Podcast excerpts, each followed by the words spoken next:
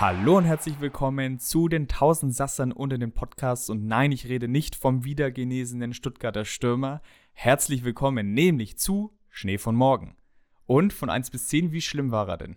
Ja, wenn man weiß, dass er Sasa mit Vornamen heißt, dann ja, es ging, Trotzdem ich nur würde, drei. Ich würde sagen, eine 4 oder 5 gebe ich dir schon. Aber nur mit gutem Willen. Müssen wir dich eigentlich noch vorstellen, Seppo? Ich hoffe nicht. Gut, denn das ist Seppo an meiner Seite und wir begrüßen euch ganz herzlich zur Folge 11. Und bevor wir heute mit einem ganz langen Fußballmoment der Woche starten, den du, Seppo, heute anführen wirst, Ja, ich kann es kaum erwarten eigentlich. Ich freue mich richtig. Seit, seit drei Wochen, seit der letzten Aufnahme bin ich richtig heiß auf heute. ich äh, freue mich auch mal wieder einen Jingle dann einspielen zu dürfen, den wir schon lange nicht mehr hatten. Davor möchte ich aber noch was ganz Kleines loswerden. Weißt du, wer sein Comeback gibt? Also welcher Fußballer Das ist ja wirklich richtig einfach. Weil ja niemand immer verletzt ist. Und ja, nee, also- ein Weltklasse-Verteidiger ist es gewesen. Außenverteidiger. Ach so, Comeback im Sinne von, er hat schon mal aufgehört und hat, fängt Ja. jetzt wieder an. Ja. Ach so. Ich dachte jetzt nach einer Verletzung, deswegen war ich irritiert. Weltklasse Außenverteidiger. Äh, darf Dani Alves jetzt wieder für Barcelona spielen? Ja, das auch. Aber es ist Roberto Carlos. Oha, wo? Es wird bei Shrewsbury sein in England. Das ist so ein Pub-Team, Ja, da wird er okay, Ja, anfangen. irgendwie, vielleicht habe ich es doch gelesen. Vor allem, weil es über Ebay ging. Es war da so eine Verlosung. Ah, Und doch, ja, ja, ja, ja, habe ich mitbekommen, stimmt. Und das Team hat einfach mal Roberto Carlos für ein Spiel jetzt bekommen. Alter. Ist schon ganz gut, gut finde ich. Ja, ich weiß nicht, wie sein Fitnesszustand ist. Ja, auf dem Ja. Foto schon mal. Sieht er eigentlich ganz. Also ich würde Ja. mal sagen, hätten sie jetzt Ronaldo gezogen, wird schlimmer ausschauen. Ja, hast schon recht. Das Ah, wollte ich ja. nur mal kurz Ah, nebenbei ja. erwähnen. Und jetzt, wir wollen es ja gar nicht so in die Länge ziehen, Nee. darfst du anfangen mit unserem Fußballmoment der Woche.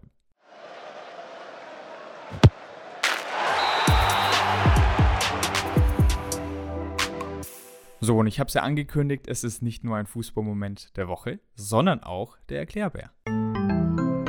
Der Erklärbär. Erklärbär.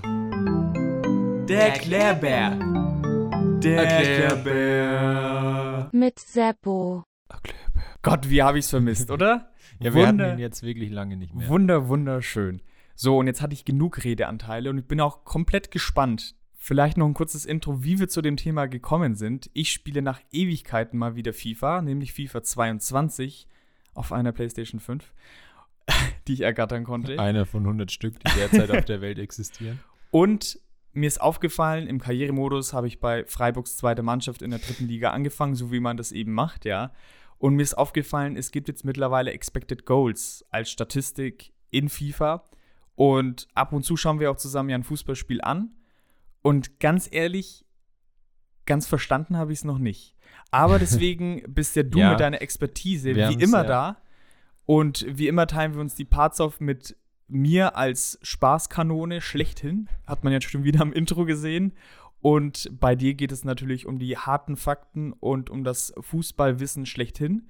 Deswegen, Sebastian, Puh. meine Frage: Was sind Expected Goals? Ja, wir hatten es ja, also wer die letzte Folge ganz aufmerksam bis ganz zum Ende gehört hat, der, den überrascht es ja nicht, was jetzt kommt.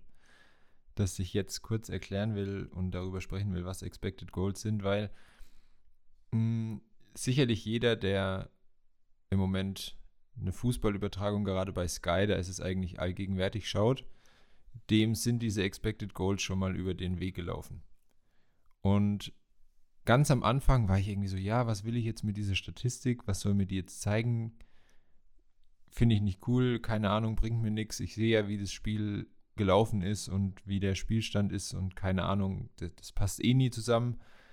War ich erstmal so, ja, Abwehrhaltung sozusagen. Aber inzwischen muss ich sagen, nachdem ich auch ein bisschen ähm, mich über, die, über das letzte Jahr oder ich weiß gar nicht, seit welcher Saison es die gibt, aber über, mit den Jahren ja, ich bin schon, ich finde die Statistik schon richtig cool inzwischen. Wie, wie lange gibt es das überhaupt denn schon? Also ich weiß tatsächlich, ich gucke mir ja mittlerweile nicht mehr so viele Fußballübertragungen an. Ich kenne es halt so, aber ich weiß gar nicht, wann es dazu gekommen ist. ich bin genau bei den sagen. Statistiken ausgestiegen beim Packing. Das gab es mal vor drei Jahren oder so, wurde auch mal in der Sportschau erklärt, Ja. wie, was, wie viele Leute ein, äh, wie viele, nee, ähm, Wie doch, viele, Geg- wie viele gegnerische Spieler durch einen Pass quasi überspielt wurden und Ja. somit nicht mehr ins Spiel eingreifen konnten. Ja, da finde ich, da ein bisschen, es ist ein bisschen daran gescheitert an der Erklärung, wenn ich das kurz sagen kann, ähm, dass es zum Beispiel nie so richtig klar war, welcher Spieler zählt da jetzt mit rein. Also wenn ich jetzt einen langen Ball von der Abwehr auf meinen linken Flügelstürmer spiele, zählt dann der rechte, äh, der quasi auch der linke Flügelstürmer vom Gegner, der nichts mit der Situation zu tun hat, zählt der dann als überspielter Spieler oder Mhm. nicht. An sich finde ich, die ist schon um die Qualität und die, den, den, wie soll man das sagen? Naja, manchmal sind ja so. Passstatistiken verfälscht auch irgendwie, wenn man Ja. sieht, okay, ein zentraler Mittelfeldspieler hat 100 Pässe gespielt und davon angekommen sind irgendwie 92 Prozent, ist ja schön und gut, aber wenn er dann immer zwei Meter Pässe zum Genau, Nebenmann spielt, dann genau. bringt das halt dann nichts. bringt es nichts. und Genau. dadurch wurde das ja ein Ja. bisschen so auch eingeführt. So, Also man, man nimmt zum Beispiel das Eröffnungsspiel der diesjährigen Bundesliga-Saison, Bayern gegen Gladbach im August, müsste das gewesen sein. Und das Spiel steht halt am Ende 1-1. Und die Expected Goals sagen aber, die Bayern haben einen Expected Goals Wert von 2,99 und Gladbach einen von 1,64. Und es ist, steht halt trotzdem nur 1-1. Da denkt man sich jetzt, ja, was, was soll das jetzt? Und so ging es mir eben am Anfang auch. So, ja, cool, jetzt hatten die Bayern halt mehr Chancen, aber am Ende steht es trotzdem nur 1-1, aber was bringt es jetzt? Und, mm, und so sind wir ja irgendwie auch bei FIFA drauf gekommen. Früher war es halt bei FIFA so, ja, du führst jetzt 1-0, hattest nur einen Schuss aufs Tor und ich hatte 8 und habe kein Tor gemacht. Genauso ist es ja in der Bundesliga oder war es ja davor auch. Dann ist es schon cool, wenn eine Mannschaft irgendwie 16 Torschüsse hat und die andere Mannschaft 4, aber es steht halt trotzdem 2-0 für die Mannschaft, die 4 Torschüsse hat. Aber in diese Torschussstatistik, da fließt halt nicht ein, welche Qualität der Schuss hat. Also da zählt quasi ein, ein Ball, der aus drei Metern in die Arme vom Torwart geköpft wird, genauso viel wie wenn jemand aus 30 Metern einen Kullerball aufs Tor schießt um das quasi ein bisschen anschaulicher zu machen, also die tatsächliche Qualität der Chancen, gibt es jetzt eben diesen Expected Goals Wert. Und ich finde, dafür ist der wirklich, kann man ihn wirklich gut gebrauchen, um eben zu schauen, hatte eine Mannschaft jetzt einfach auch keine Chance, obwohl sie überlegen war vielleicht, und die anderen waren einfach effizienter. Genau, also es ist so, dieser Wert logischerweise liegt immer zwischen 0 und 1, weil man kann mit einem Schuss nicht mehr als ein Tor erzielen. Ähm, und es gibt eben ganz viele verschiedene Faktoren und Parameter, die da einfließen. Und gesammelt wurden diese Infos quasi über Daten aus den letzten Jahren. Also ich habe da gefunden, es werden da, keine Ahnung, irgendwie 100.000 Schüsse aus den letzten Jahren ausgewertet und mit mindestens 10 Parametern. Diese Parameter können aber, es gibt unterschiedliche Anbieter, die quasi diesen Expected Goals Wert dann berechnen. ach so. Und die Parameter können je nach Anbieter unterschiedlich sein. Ja, was fließt denn da zum Beispiel so ein? Denn, also was Expected Goals aussagen, ist mir schon klar. Ja. Und manchmal sieht man es ja auch unter dem Spiel, dass dann zu dem Ja. Schuss, glaube ich, ein Expected Genau. Goal-Wert eingeblendet wird. Also wie hoch die Wahrscheinlichkeit ist, dass dieser Ball jetzt reingeht. Genau. Aber ich finde, man darf sich da auch nicht zu sehr auf den Wert verlassen, denn solche Sachen wie, wie sind die Platzverhältnisse, kann man ja, also kann man statistisch nicht wirklich Nee. erfassen. Und es ist nun mal in Buxtehude anders als auf dem geilsten Platz irgendwie in Ja, gut. Dortmund, Mainz, keine aber, Ahnung. ja, aber Buxtehude spielt ja auch nicht in der Bundesliga und klar, du hast auch mal was, wo der Rasen dringend mal wieder getauscht werden muss, aber die Spiele sind ja minimal. Das Durchschnitts-Bundesligaspiel, da spielen die Platzverhältnisse eigentlich keine Rolle. Ja, aber lass auch Wetterverhältnisse mit, mit einfließen, dass jetzt irgendwie der Platz total nass ist, der Ball dann eher wegrutscht oder du nicht den fette, äh, fe fettesten, den festesten Stand hast. ähm, äh, weißt du, sowas äh, fehlt mir dann, Ja. also kann man nicht statistisch aufgreifen. Aber Ja. was ist so deine Erfahrung? Wie nah sind denn immer die Expected Goals so vom Sehverhältnis her? Passt es oder findest du die manchmal ein bisschen zu hoch, bisschen zu niedrig? Ja, ist eine gute Frage.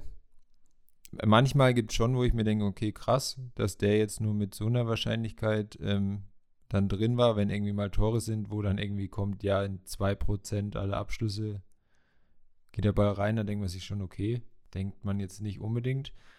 Mm, Aber ich meine, es ist ja irgendwo statistisch belegt. Ich kann ja mal anfangen. Die Parameter, die eigentlich immer einfließen, sind natürlich die Feldposition, der Winkel auch zum Tor, wie viel GegenspielerInnen zwischen Tor und Stürmer quasi sind. Keine Ahnung, schieße ich aufs Tor und da sind noch zehn Ja. andere dazwischen oder nur drei. Macht ja auch einen Unterschied. Ähm, dann seit tatsächlich der, dieser Saison, also 21, 22, geht es auch noch um die Shot Condition. Also inwiefern der Abschluss durch irgendwas beeinträchtigt wird.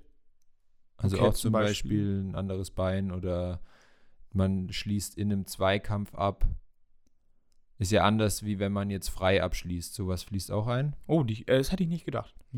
Und was dann tatsächlich je nach Anbieter variieren kann, was halt unterschiedlich, ich, ich kann jetzt nicht genau sagen, wer so die verschiedenen Anbieter sind, aber Parameter, die da noch einfließen können, sind zum Beispiel die Laufgeschwindigkeit, die, auch die Qualität des Zuspiels tatsächlich oder die Qualität des erlangten Ballbesitzes, also ob der Ball jetzt irgendwie nur so, ja, abgefälscht irgendwie zu dir kullert und du versuchst noch irgendwie hinzukommen. Dann die Höhe des Balls, also ist es ein Volley oder ist er flach oder wie er halt auf dich zukommt, wie das Aufbauspiel vorher war und tatsächlich auch, ob es der starke oder der schwache Fuß ist vom Spieler. Also da ist schon mehr drin, als ich dachte, muss ich sagen. Ja, ja, also es ist, wie gesagt, ähm, immer mindestens zehn Parameter pro Schuss, der quasi ausgewertet wurde und dieselben Parameter werden ja dann angelegt für die Schüsse, die dann im Spiel abgegeben werden, um das eben. Aber es ist dann schon einheitlich, oder? Die sind dann nicht innerhalb eines Spiels variabel. nee, so. genau, weil du Okay. hast ja immer nur einen Anbieter dann und dann Ja. sind die gleich. Denkst du, das können wir jetzt wahrscheinlich beide nicht beantworten, aber denkst du, je mehr Daten, je mehr Parameter pro Schuss oder pro Spiel dann berechnet wird, desto besser? Oder ja, ja? das ist ja immer so. Je mehr Parameter du hast, desto genauer wird dein Wert. Je mehr Einflüsse du auf die Statistik einfließen lassen kannst, desto genauer wird die Angabe zu dem Schuss. Es ist dann so, bei einem Expected Goals Wert von 0,25 landen dann quasi 25 von 100 Schüssen, die immer so ungefähr einen ähnlichen Abschluss aus derselben Position hatten im Tor. So kann man sich quasi merken. Also am einfachsten zu verstehen ist es quasi beim Elfmeter. Ein Elfmeter hat einen Expected Goals Wert von 0,77, weil halt 77 Prozent aller Elfmeter im Tor landen. Also so ungefähr drei von vier Elfmetern sind drin, einer verschießt. Ich möchte da mal kurz Grüße an meinen Mathelehrer aus der 10. Klasse, Herr Gellinger, ähm, rausschicken. Ich bin sehr dankbar, dass er mir das damals alles eingeprügelt hat, metaphorisch gesehen. Hoffentlich. Und äh, dass ich jetzt diese Zahlen, die du mir gerade da bringst, alle verstehen kann. So einfach ist es gar nicht. Und was aber auch wichtig ist, es ist vollkommen egal, wer den Schuss abgibt. Also wenn jetzt, keine Ahnung, Messi oder Davy Selke jetzt. genau. Ja. Genau, ich wollte jetzt Burna Sau und Robert Lewandowski sagen, aber genau, ist vielleicht auch ein gutes Beispiel mit Messi und Davy Selke. Äh, Natürlich, und äh, da komme ich jetzt auf die Kritik, äh, muss das Ganze immer mit anderen Statistiken zusammen betrachtet werden, weil es kann natürlich einfach sein, wenn eine Mannschaft 40 Abschlüsse hat und die alle schlecht sind, dann kann diese Mannschaft natürlich einen höheren Expected Goals Wert haben als die Mannschaft, die besser spielt, aber halt einfach weniger Abschlüsse hat, aber dafür bessere. Also das, man darf das nicht jetzt so, nur weil die, diese Statistik so viel Parameter einbezieht, darf Das- man die dann nicht so als Allheilmittel oder als Wunderstatistik ansehen. Das heißt, wenn ein Team ganz, ganz viele Schüsse hat, die aber ganz schlecht sind, könnten die halt aufsummiert mehr Genau. Expected Goals haben als die wenigen qualitativ höherwertigen. Genau, Mhm, genau. ja. Also es kommt schon noch immer drauf an. Aber und, und dann habe ich zum Beispiel auch gelesen, da haben sie die Expected Goals hergenommen vom Lewandowski in der letzten Saison, wo er 41 Tore gemacht hat. Und dann schreiben sie, ja, er war sehr effizient, weil er hatte einen Expected Goals Wert von 29,5 und hat aber 41 Tore gemacht. Da denke ich mir, ja, aber natürlich ist er dann irgendwo effizient. Aber natürlich hat jedes Tor, was er schießt, ja einen Expected Goals Wert, der auf jeden Fall kleiner ist als 1. Ja. Hm. Weil ich glaube, es gibt, also keine Ahnung, ich habe noch nie gesehen, dass ein Tor den Expected Goals Wert 1 hatte. Ich, ich, ich, weiß jetzt nicht, wie sowas ist, wie wenn jemand, ähm, die, manche, einer mag sich daran erinnern, wie äh, Thomas Rositzky für Dortmund mit erhobenen Armen ins gegnerische Tor reinläuft. äh, wie sowas dann ist, wenn er quasi bis ins Tor dribbelt, ob das dann Expected Goals Wert 1 hat. Ich, ich glaube, es ich habe keine Ahnung. nicht 1 haben. Also wenn es das 0,99999, ach ich glaube 1 darf es ja auch nicht sein, oder? Weil Weiß theoretisch könnte ein Bussard kommen und äh, Thomas Rositzky irgendwie an den Armen packen und ja. mit ihm davonfliegen so. Also, weißt du, was ich meine? glaubst du, dass Bussarde sind? ich weiß es nicht. Ich weiß, aber was ich damit sagen will, ist, dass es, glaube ich, nie eine komplette Garantie für ja. Tor gibt. Also es könnte ja alles Mögliche passieren. Ich, ich glaube, das geht nicht. Ja, genau. Aber deswegen, und deswegen kann ja Robert Lewandowski jetzt nicht, also könnte schon, wenn er ganz so viele Chancen hat, dass er auch noch quasi die 41 Tore auch noch viel zu niedrig sind. Aber so an sich ist es ja ein Wert, wo man sich denkt, ja, das passt schon, weil er dann halt auch mal ein Tor hat, was, und das gibt es ja tatsächlich auch, nur in 2% aller Fälle reingeht. Und dann ja. ist es halt nur 0,02 und er hat ja trotzdem ein Tor erzielt. Also es ist so ein Abwägen, wann man die Statistik hernimmt, wann es gut ist, aber wenn man sich ein bisschen mehr damit beschäftigt, fand ich schon, ich finde es richtig cool irgendwie. Weil es schon, weil schon irgendwie darüber, zumindest ganz rudimentär, kann man da schon eine Aussage treffen, ob die Führung jetzt verdient ist oder nicht. Oder welche Qualität halt die Chancen hatten. Es kann nämlich schon sein, dass wenn, und da sind ja die Bayern eigentlich ein gutes Beispiel, keine Ahnung, gegen Köln spielen und Köln sich nur hinten reinstellt und die Bayern aber keine besonders guten Abschlüsse haben, nur viele und Köln halt zweimal aufs Tor schießt, aber hochwertig und dann trifft, dass es dann nicht unbedingt unverdient ist. Und wenn man nur Torschüsse dann hernimmt, dann wirkt es unverdient. Bei den Expected Goals kann es aber halt schon wieder ganz anders ja. aussehen. Ja, also ich habe es jetzt auf jeden Fall verstanden. Ähm, davor Schön. war ich mir ja noch nicht ganz sicher. Äh, also es kann helfen, muss aber nicht, aber ich sehe schon auf jeden Fall Nutzen darin. Muss sagen, umso mehr ärgere ich mich dann, wenn ich letztens FIFA gespielt habe und man sieht nicht nur, dass man 20 Schüsse aufs Tor hat, sondern Expected Goals hatte ich wirklich letztens von sieben ja, und, genau. und trotzdem verloren habe. Ja. Es war gegen Meppen. Es war sehr, war sehr traurig. Aber Ärgerlich. was nicht traurig ist, ist, dass es jetzt mit der Folge beziehungsweise mit unserem eigentlichen Spieler-Content weitergeht. Und das war es jetzt erstmal sowohl, ich muss so viele Tasten drücken, sowohl vom Erklärbär. Der Erklärbär. Erklärbär. Der Erklärbär. Der Erklärbär. Mit Seppo. Erklärbär. Als auch vom Fußballmoment der Woche.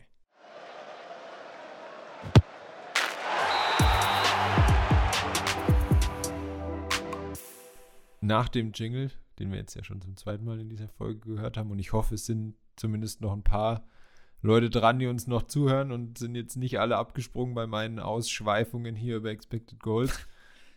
Aber für die, die noch dran sind, ihr habt euch sicherlich gefragt, als ihr den Folgentitel gelesen habt, Neymar und der soll ein gefallenes Talent sein.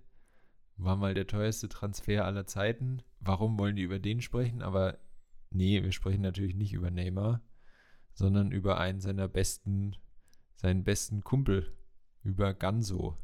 Das ist die goldene Gans im Folgentitel. Äh, deswegen sind auch beide im Folgentitel drin. Ich fand, die Folge könnte auch die Schwalbe und die goldene Gans heißen. Ja, tatsächlich. Weil Neymar ja für. Ist es ein Spielstil? Ich weiß es nicht, aber dafür oh, ja bekannt nee, ist. Nee, das ist kein Spielstil. Dagegen wehre ich mich, dass man sowas als Spielstil bezeichnet, weil das macht den Fußball in meinen Augen auch irgendwo kaputt. Das stimmt ja. Wer ist denn Ganso? Erzähl doch mal. Ganso heißt mit bürgerlichen Namen eigentlich Paulo Henrique Chagas de Lima. Ich meine, Portugiesisch oder Brasilianisch Skills sind leider nicht so, dass ich 100% sicher sagen kann, ob der Name so passt. Aber der gute Mann wurde im Oktober 1989 geboren ist offensiver Mittelfeldspieler und Linksfuß. Also gerade, wir hatten ja vorhin das Thema, dass du wieder FIFA spielst und ich kenne ihn vor allem aus den FIFA-Jahren, in denen Neymar auch noch bei Santos, seinem Heimatverein in Brasilien, gespielt hat. Und da waren die zwei so das Duo, mit dem man dann immer gezaubert hat auf der Playstation. Ja, das war ja tatsächlich auch in der Realität so, dass sie damals zusammen gezaubert haben. Und ich habe euch ja schon vorhin damit genervt, dass ich jetzt wieder so ein bisschen im FIFA-Game drin bin. Ich habe mal geguckt, FIFA 19. Ganso, man guckt sich da ja immer so die Werte an. Die Spieler haben da Schnelligkeitswerte, Passwerte, Schusswerte, wie auch immer. Und Ganso stach da hervor, aber nicht unbedingt positiv, sondern er hatte einen Schnelligkeitswert von 31, was schon wirklich, wirklich sehr langsam ist. Also nicht zu gebrauchen eigentlich. Es ist vor allem für einen Offensivspieler. Also es gab Defensivspieler, die hatten vielleicht mal eine 40 und gerade in FIFA ist so Schnelligkeitswert sehr wichtig. Und eine 31 ist echt brutal langsam, aber das war er dann auch in echt. Und warum, dazu kommen wir aber später. Ja, jetzt vielleicht erstmal kurz zu seinen Statistiken. Also er hatte eben bei, auch bei Santos seinen Durchbruch und hat auch mit Abstand die meisten seiner 380 Profispiele in der brasilianischen Liga gemacht mit 255 und konnte in allen seinen Spielen auch insgesamt war er an 110 Toren beteiligt. Ist jetzt kein Wunderwert, aber auch kein schlechter Wert für einen offensiven Mittelfeldspieler, finde ich. Aber er hat halt auch dann nur 30 Spiele in Europa gemacht obwohl er zwei Stationen mit ähm, Sevilla und Amiens in Frankreich in Europa hatte. Also Sevilla in Spanien natürlich und Amiens in Frankreich. Amiens. Dein ich Französisch glaube, ist besser als dein Portugiesisch auf jeden Fall. Dann. Ich hoffe, dass es so ausgesprochen wird. Ja.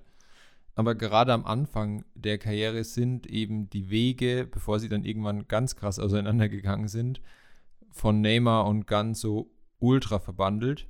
Also diese waren wirklich so Best Friends es war halt wirklich bei Santos damals so, dass Neymar vorne die Tore geschossen hat und ganz so dahinter so im Mittelfeld die Fäden gezogen hat. Also die waren auch im Duo, galten die damals so als, ja, dass sie so eine neue brasilianische Generation anführen können, die halt dann auch wieder richtig gut ist und sicherlich auch mal wieder um den WM-Titel dann mitspielt. Und jetzt könnte man denken, ja, okay, Neymar hatte die ganzen Fans, er war für das Spektakel zuständig. Ja, ist richtig, aber auch Ganso hatte viele Fans und gerade wegen seinem alten Spielstil. Denn Ganso war, so kann man es auch oftmals nachlesen, etwas faul, aber verschwenderisch gut.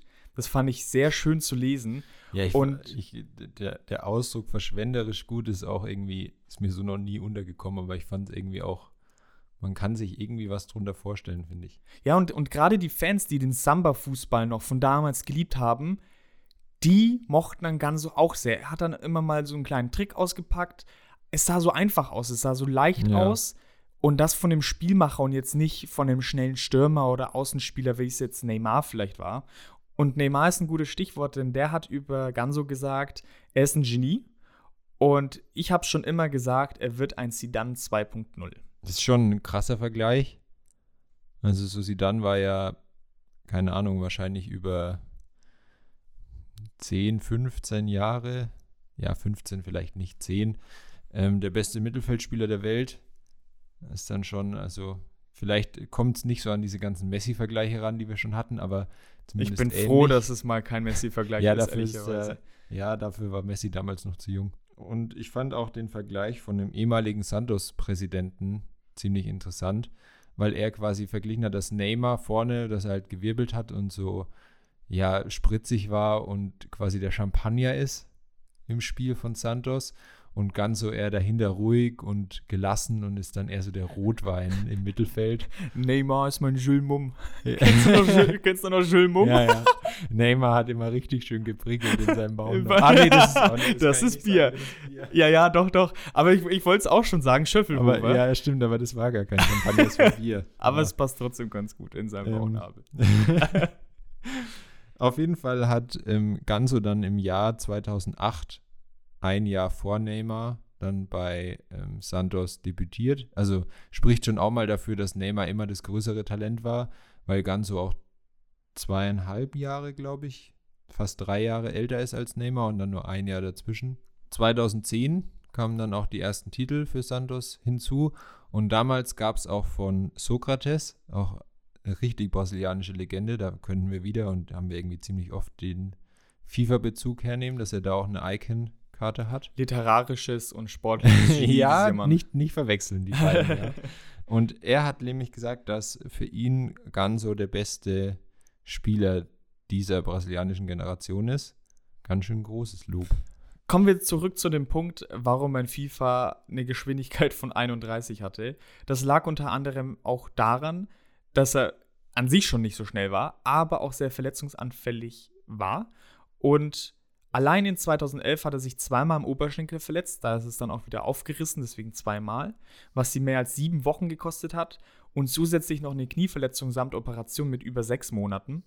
Und zählt man da alles zusammen, bleibt auch eigentlich nicht viel Zeit mit so nee, Fußballspielen irgendwie, weil du spielst ja auch nicht das ganze Jahr. Und ich spreche aus eigener Erfahrung, so eine Knieverletzung, die er immer mal wieder auch in der Karriere hatte, das zehrt schon auch an der Geschwindigkeit. Also du bist dann nicht unbedingt schneller. Man sagt ja immer Comeback stronger so, aber Comeback faster ist meistens nicht damit gemeint. Und so war es halt bei Ganso dann auch. Schon damals sagte Elano zu seinen Verletzungen, kurz zur Einordnung, Elano ist ein brasilianischer Mittelfeldspieler gewesen, auch sehr ordentlich, kein Weltstar, aber auch schon sehr ordentlich, hat unter anderem auch bei Manchester City gespielt. Das waren dann, glaube ich, die Anfangsjahre da, wo Manchester City auch Geld reingepumpt hat.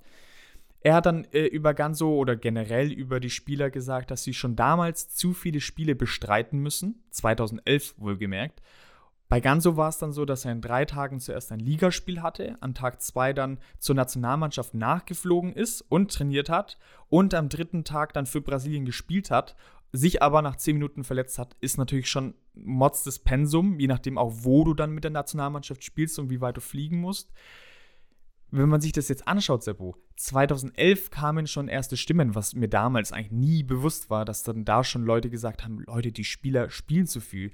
Und jetzt hat man das auch gerade bei Jugendspielern so mit der Nations League etc. Da kam ja noch einiges dazu. Also ich kann es jetzt hauptsächlich eigentlich nur für Europa sehen, so. Wenn man jetzt guckt, äh, irgendwie Nations League, ähm, dann gibt es hier noch ein Conference League von der UEFA.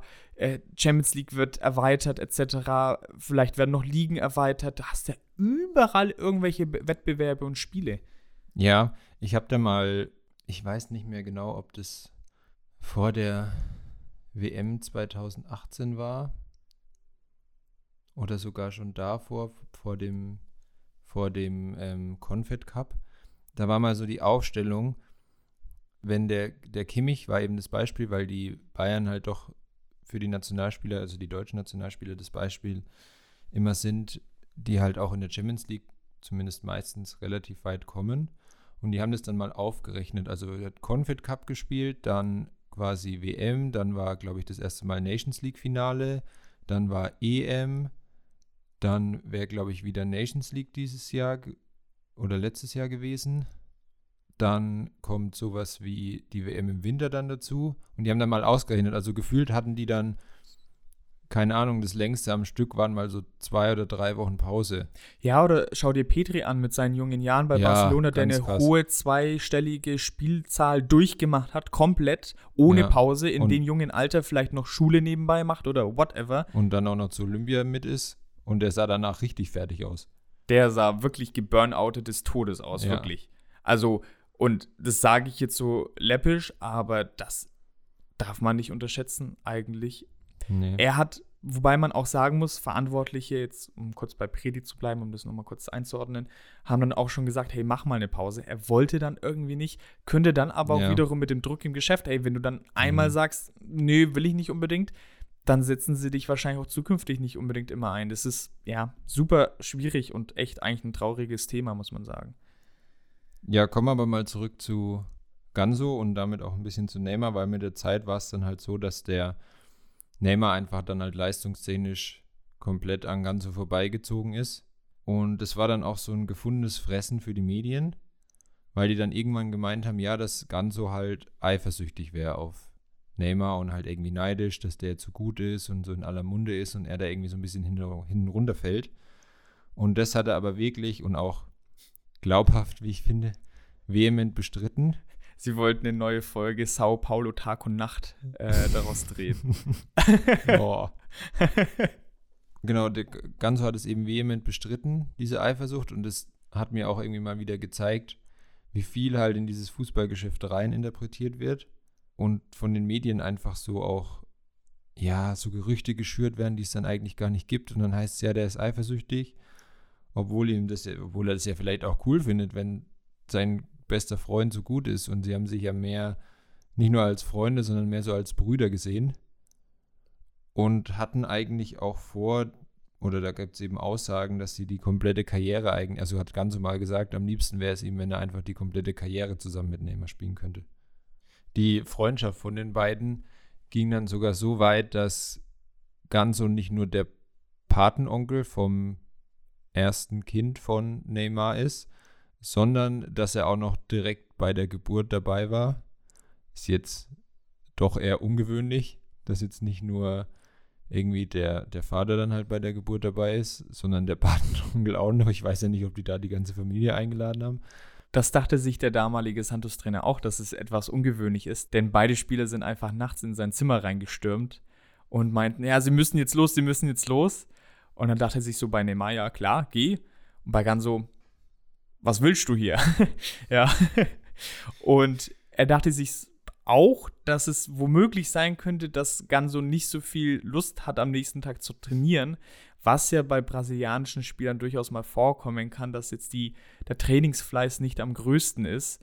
Auf jeden Fall war das schon bemerkenswert, dass beide Spieler mitgegangen sind, aber es wurde ja danach auch ein Foto publiziert, schönes Wort, ähm, wo man beide Spieler dann tatsächlich mit dem Neugeborenen sieht, also dass er auch wirklich bei der Geburt dabei gewesen ist. So groß die Freundschaft dann noch war und dieser Wille, dass sie halt länger zusammenspielen, haben sich dann die Wege 2012 das erste Mal getrennt, weil Ganso dann zu Sao Paulo gewechselt ist. Das war auch immer sein Traum, dass er mal für Sao Paulo spielen darf. Und ein Jahr später ist dann Neymar nicht nur in Brasilien, sondern halt nach Europa gewechselt, dann eben zum FC Barcelona. Und da ging ja dann so die Weltkarriere endgültig los. Und genau, da war es dann eben das erste Mal so weit, dass die beiden dann nicht mehr zusammengespielt haben und dann auch bisher nicht mehr zusammengespielt haben. Nach seinem Wechsel zu Sao Paulo, wo er noch ein paar gute Jahre eigentlich hatte, ist er dann nach Europa gewechselt. Da war er dann 26, was echt spät ist. Also die meisten brasilianischen Talente, die dann wirklich nach Europa wollen, wechseln dann mit Anfang 20, vielleicht auch 19, vielleicht noch 22, 23, aber dann wird es echt Zeit. In Europa erhältst du einfach nochmal Reputation und ist natürlich nochmal ein anderes Level. Auch Champions League etc. wollen natürlich viele Spieler hin. Und zahlreiche Spieler sind schon vor ihm dann auch nach Europa gegangen, aus der Santos-Mannschaft oder aus der Sao Paulo-Mannschaft. Spieler auch, die man kennt, zum Beispiel Alexandro, der bei Juventus heute noch spielt.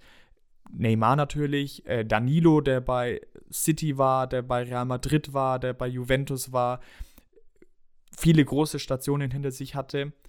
Aber es gab gerade auch zu der Zeit viele warnende Stimmen, denn es gab ein akutes Beispiel, wo es nicht funktioniert hat, und das war Rubinho, der in jungen Jahren nach Real Madrid gewechselt ist oder zu Real Madrid gewechselt ist und bei dem es vorne und hinten nicht geklappt hat. Dazu muss man sagen, Rubinho heutzutage ja in vielerlei Hinsicht ein warnendes Beispiel. Wie lange muss er jetzt ins Gefängnis? Sieben Jahre, glaube ich. Irgendwie sowas. Ja. Einerseits konnte man deswegen verstehen, warum Ganso vielleicht ein paar Jahre später dann nach Europa wechselt, weil er sich da auch erst den Schritt zugetraut hat. Andererseits wiederum gab es immer mal wieder Gerüchte um ihn, dass er nach Europa wechselt und Vereine hatten mal immer wieder vorsichtiges Interesse. Durch die ganzen Knieverletzungen und Verletzungen, die er davor aber erlitten hat, war es dann auch schwierig und Vereine waren zögerlich und bei der ersten europäischen Station in Sevilla hat man dann auch gesehen, warum. Denn er konnte das Tempo in der spanischen Liga nicht so wirklich mitgehen, was womöglich auch mit ein Grund war, warum der Trainer Sampaoli ihn dann eher defensiver gesehen hat, so auf der 6 und auf der 8 eher. Ja, das war vielleicht auch so ein bisschen der Fehler, dass er halt ein Stück weiter hinten einfach seine Stärken nicht so richtig ähm, ausspielen konnte Aber ja, ist natürlich im Nachhinein immer schwierig zu sagen. Normalerweise denkt man sich, ja, im, gerade im Mittelfeld kann man sich schon umgewöhnen, auch mit 26 noch. Ob man jetzt weiter vorne oder weiter hinten spielt. Und gerade auf der 8, es war jetzt nicht so, dass Sambayoli ihn ähm, zu einem Zweikampfmonster umfunktionieren wollte. Nee, aber ich glaube schon, dass es generell vielleicht so ein Mismatch gewesen ist. Denn wer Sampaoli kennt und weiß, wie er spielen lässt, weiß, dass er sehr laufintensiv spielen lässt und schon so eine aggressivere Herangehensweise auf dem Platz bevorzugt, was Ganso keinesfalls ist. Und ich habe dann noch so ein nettes Zitat gelesen oder so einen netten Fakt gelesen. Und zwar, dass Weltstars allgemein im Fußball das Spiel so aussehen lassen, als würde es in Slow Motion ablaufen, gerade wenn sie den Ball am Fuß haben. Und bei Ganso war das auch so. Also er hat eine überragende Technik gehabt, aber wenn er den Ball nicht hatte, sah das leider auch so aus. Denn er hat sich super wenig bewegt. Er war halt, er hat vorne zwischen den Ketten so ein bisschen auf den Ball gewartet, ist dann auch gar nicht so viel mit dem Ball dann gesprintet oder gedribbelt gelaufen, sondern hat halt vielleicht einen aussteigen lassen und einen wunderschönen Pass reingechippt, lang gespielt, wie auch immer. Und das waren nun mal seine Stärken am Ball, wenn er nicht viel zu laufen hatte das in der spanischen Liga, gerade bei dem Trainer auf dem Niveau, schwierig. Nach dem späten Wechsel und da haben wir das halt auch wieder diese Verbindung zu Neymar hat der Karriere bestimmt in einigen Punkten jetzt nicht nur geholfen, sondern auch eher geschadet, dass halt immer wieder dieser Vergleich aufkam und er den halt einfach nicht bestätigen konnte. Und dabei gibt es schon auch Experten, die meinen, dass, und der Vergleich so von dem, was ich jetzt, ich habe ihn auch nicht weiß nicht, ob ich ihn habe mal spielen sehen tatsächlich. Aber so von dem, was man halt liest und mitbekommt, wie er gespielt hat, passt es schon irgendwie, dass die halt ihn so damit vergleichen, dass er, wenn ein paar Sachen etwas anders gelaufen wären, halt so hätte spielen können und auch so gut wie ähm, Cesc Fabregas dann bei Arsenal oder bei Barcelona dann auch. Ich habe noch ein Zitat von Tostao, einem führenden brasilianischen TV-Kritiker, Fußballexperten. Quasi der Günther-Netzer von Brasilien. Wer ist dann, wie heißt der andere immer? Der ja, Delling, das Delling. weiß ich leider nicht. Ich wollte Dahlmann sagen, aber ja, der Delling, ja. Ich habe auf jeden Fall ein Zitat noch vom Fußballexperten in Brasilien, Tostau, und er hat gesagt, ich vermisse die Version von Ganso, die niemals existiert hat. Vielleicht kann man das so ein bisschen weicher noch formulieren, die vielleicht kurz mal 2010, 2011 existiert hat, aber sich dann nicht richtig weiterentwickelt hat und dann natürlich noch ähm, nicht die besten Knie hat, um so einen Sport weiter zu verfolgen. Bei Neymar hat es ja besser geklappt. Du hast da ja noch ein paar Vergleiche rausgesucht. Genau, genau. Ähm, ich habe dann gedacht, wenn wir schon so über die beiden und die Verbindung sprechen, kann man sich dann auch mal die Statistiken von beiden anschauen und die so ein bisschen vergleichen. Also sie haben 81 Spiele zusammen gemacht. Ich dachte irgendwie, dass es krasser ist. Ja. Also das, es gab nur vier ganze Tore, die von Neymar vorbereitet wurden und auch nur acht Neymar-Tore, die von Ganso vorbereitet Kann wurden. Kann das wirklich sein? Also blame it on transfermarkt.de, wenn es nicht stimmt. Aber da gab es eben diesen Vergleich und da stand es so drin. Also aber die hatten bestimmt damals einen Expected Goals Wert von 100 oder so. wahrscheinlich. Wahrscheinlich. Und es gab dann tatsächlich auch nur ein Spiel, gegeneinander. Das war dann, als Ganso bei Sevilla war und Neymar bei Barcelona. Wahrscheinlich sind die restlichen Spiele immer so um den Geburtstag von Neymars Schwester gefallen. ich dachte es mir auch, das kann doch nicht sein, wenn sie dann beide zusammen in der französischen Liga gespielt haben und beide ja. in Spanien, dass sie nur so wenig gegeneinander gespielt vor allem haben, hätte ich nicht gedacht. Ein Spiel und da halt auch nur 18 Minuten, ja. weil Ganso 18 Minuten vor Ende eingewechselt wurde. Hm. Und der ganz krasse Unterschied ist halt, wir hatten das ja am Anfang hier ganz so mit 380 Profispielen und 110 Torbeteiligungen. Neymar hat 70 Spiele mehr, aber halt auch viermal so viele Torbeteiligungen mit 450 Spielen und 431. Also ist ganz schön, ganz schön krass. Und es ist auch so, Ganso hatte acht Länderspiele, es war ganz am Anfang seiner Karriere, Neymar hat 116.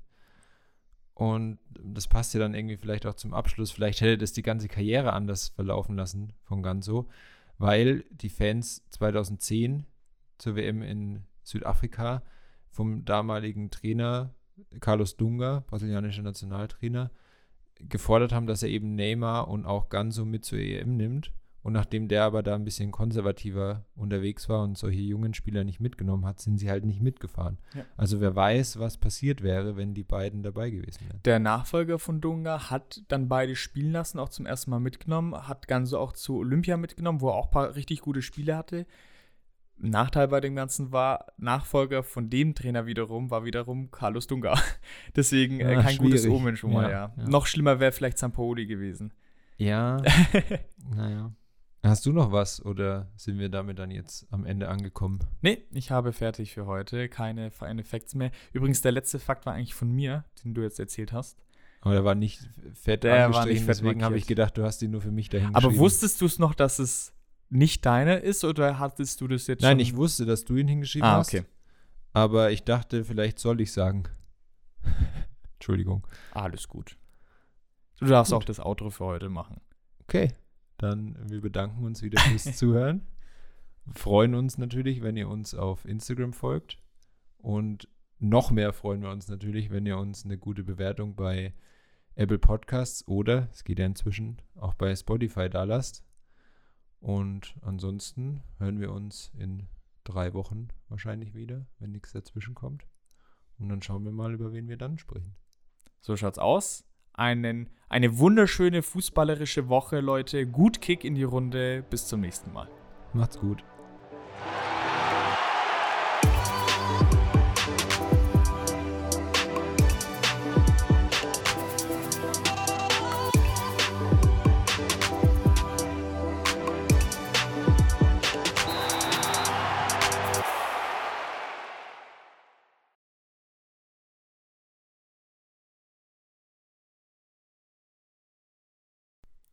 Fängst du wieder an mit So.